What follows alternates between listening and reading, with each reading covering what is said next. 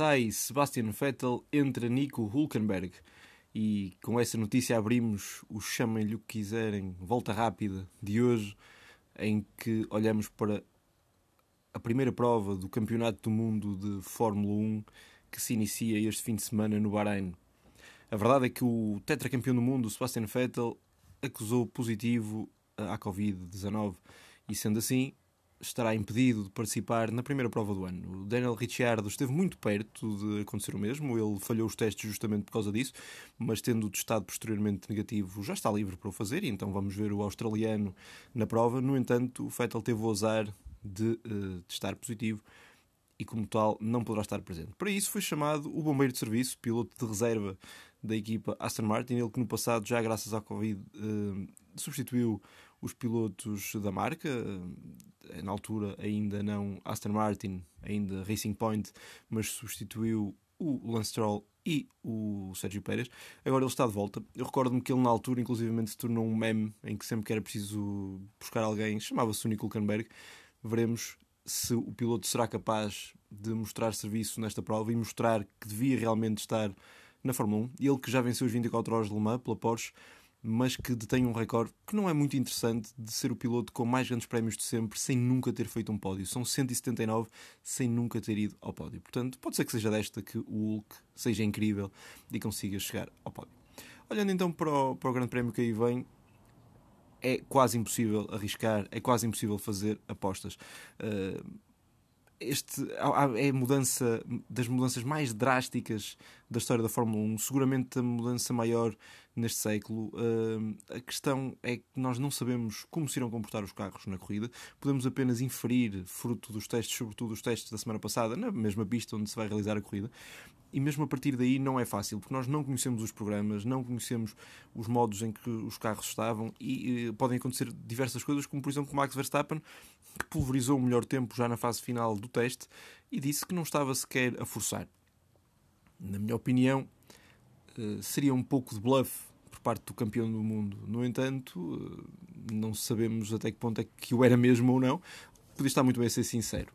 Também não sabemos se as dificuldades que a Mercedes está a passar são dificuldades reais, isto é, um, recentemente li um, artigo que elencava, que enumerava um, as ocasiões em que a Mercedes passou por dificuldades nos testes. E a verdade é que quase todos os anos há sempre uma queixa, há sempre algum problema a verdade. Este ano parecem estar mais perdidos e com mais dificuldades e, sobretudo, mais longe no cronómetro. Parecem ter concorrência mais forte, nomeadamente a Red Bull e a Ferrari. No entanto, não ouso dizer que a Mercedes está aqui excluída. E se na segunda-feira estiver aqui, eh, estivermos aqui a falar de uma eventual vitória de, de Lewis Hamilton ou de George Russell, eh, não é todo de excluir esse, esse cenário e de facto isso pode vir a acontecer. No entanto, olhando para os dados que temos, sempre olhando para os dados que temos, Max Verstappen, o piloto que parte com o número 1 um no seu carro, é o grande favorito à vitória. Hum, de certeza que as apostas estarão mais direcionadas para ele. A verdade é que ele tem mostrado isso. A Red Bull parece ter um carro bem nascido, um carro mais uma boa obra de Adrian Newey e que mostra que a marca austríaca pode ser de facto a favorita para a revalidação do título de pilotos e, neste caso, a conquista também do título de construtores. A Ferrari parece aparecer no segundo lugar a verdade é que nós não sabemos bem o que é que o Ferrari pode dar, porque ele não parece ser o carro mais rápido numa só volta.